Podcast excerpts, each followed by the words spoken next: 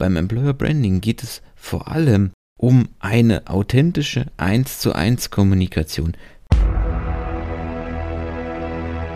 Hallo und herzlich willkommen in einer weiteren Episode von unserem Employer Branding to Go Podcast. Mein Name ist Michael Kaufhold und ich heiße dich heute herzlich willkommen in einer weiteren Episode.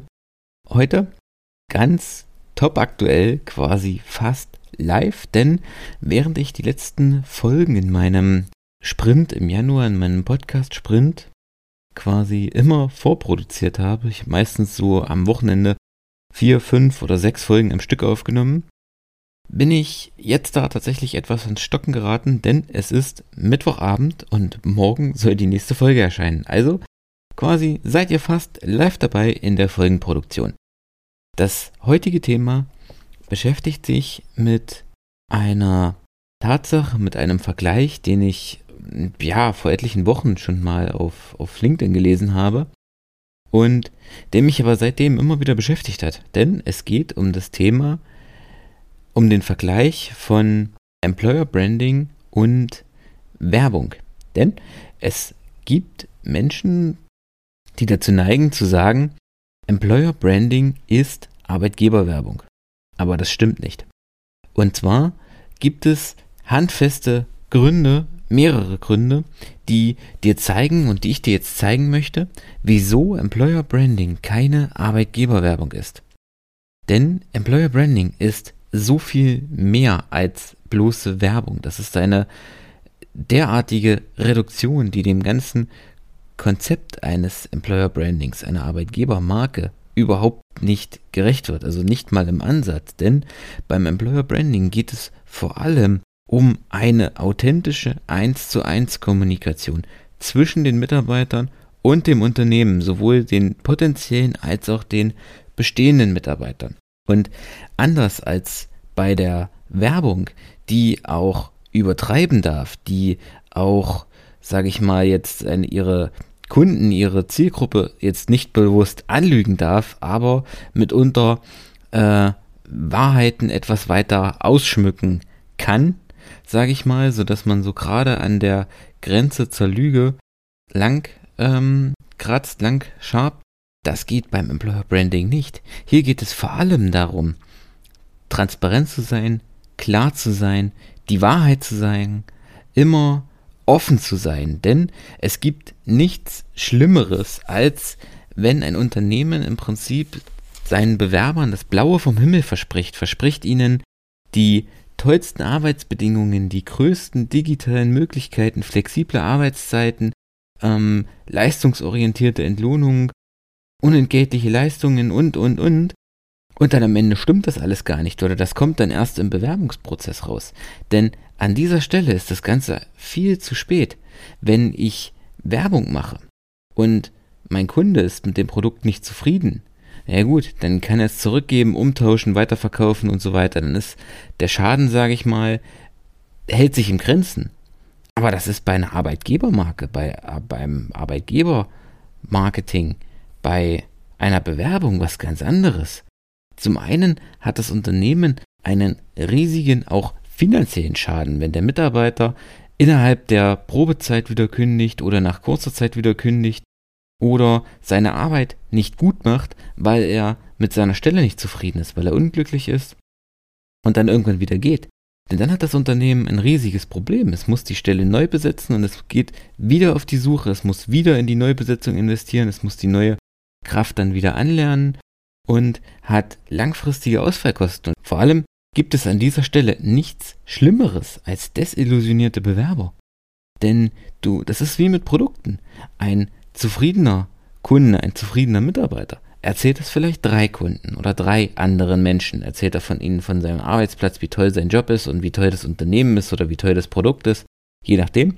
Ein Unzufriedener, der erzählt das zehn Leuten und er erzählt allen zehn Leuten, wie scheiße du als Arbeitgeber bist, wie blöd deine Firma ist, wie schlecht der Prozess bei dir im Unternehmen ist, sich zu bewerben, was das für miese Arbeitsbedingungen sind. Und ja, das zahlt auch auf deine Arbeitgebermarke ein, aber eben derart im Negativen, dass du ein riesiges Problem hast, wenn sich das einmal rundgesprochen hat, wenn das einmal publik geworden ist, aus der Nummer wieder rauszukommen.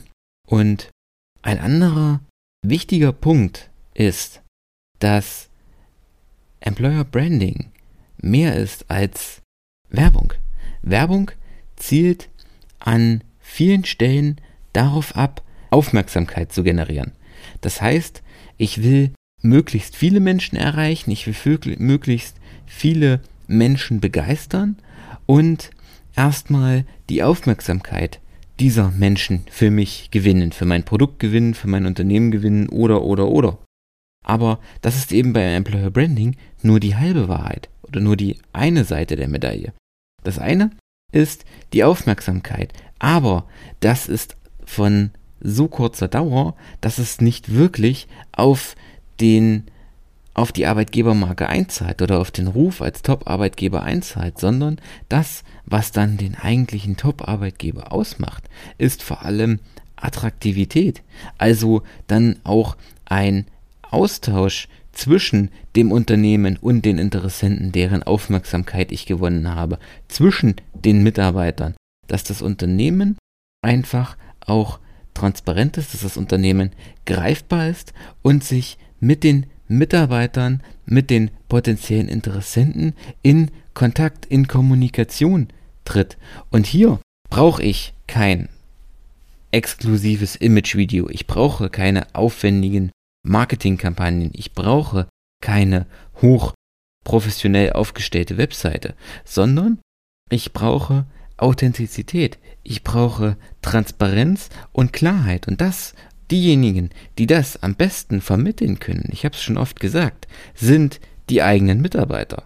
Keine Models aus irgendwelchen oder Schausteller aus irgendwelchen Imagevideos, sondern die eigenen Mitarbeiter, die sich bereits im Unternehmen befinden. Die haben die Möglichkeit, die haben das Potenzial, über die Unternehmenskultur zu berichten, über die Arbeitsbedingungen zu berichten, transparent zu berichten und eben mitunter auch das darzustellen, was eben nicht läuft, was eben vielleicht noch nicht so gut funktioniert, was eben noch ausgebaut werden muss.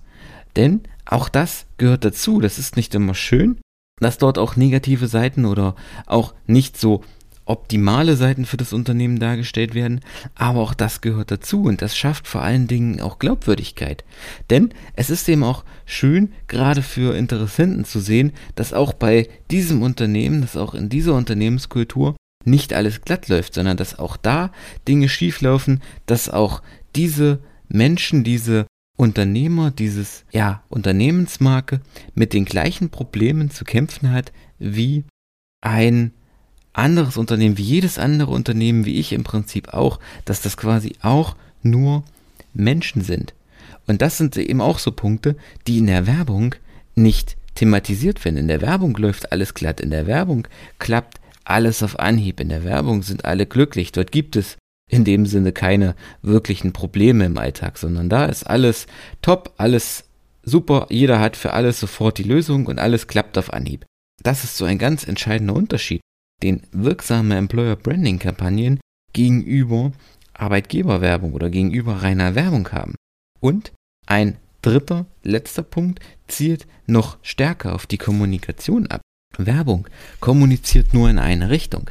Dort ist das Unternehmen der Sender und er kommuniziert in Richtung der Interessenten, der Kandidaten, der Kunden, der Zuhörer.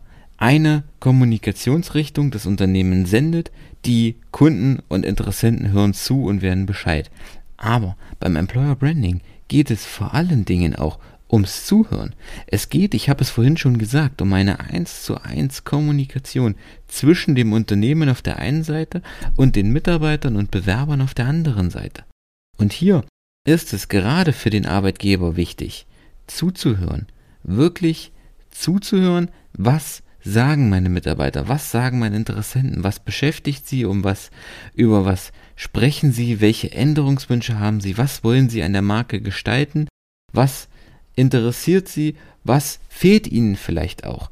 Nur dann habe ich die Möglichkeit, meine Marke auch transparent, wirksam, glaubwürdig aufzubauen und eben auch in die Richtung aufzubauen, wie es auch meine Mitarbeiter, meine Bewerber, meine Interessenten das entscheidende Kapital im Unternehmen, die entscheidende Ressource im Unternehmen, die Menschen wollen, so wie es die Menschen wollen, wie es die Menschen brauchen, das kann ich dann in der Richtung aufbauen. Aber das gelingt mir nur, wenn ich aktiv bereit bin, auch zuzuhören. Okay, das soll es an dieser Stelle mit der heutigen Folge gewesen sein. Ich danke dir fürs Zuhören. Wir hören uns morgen in einer weiteren Episode.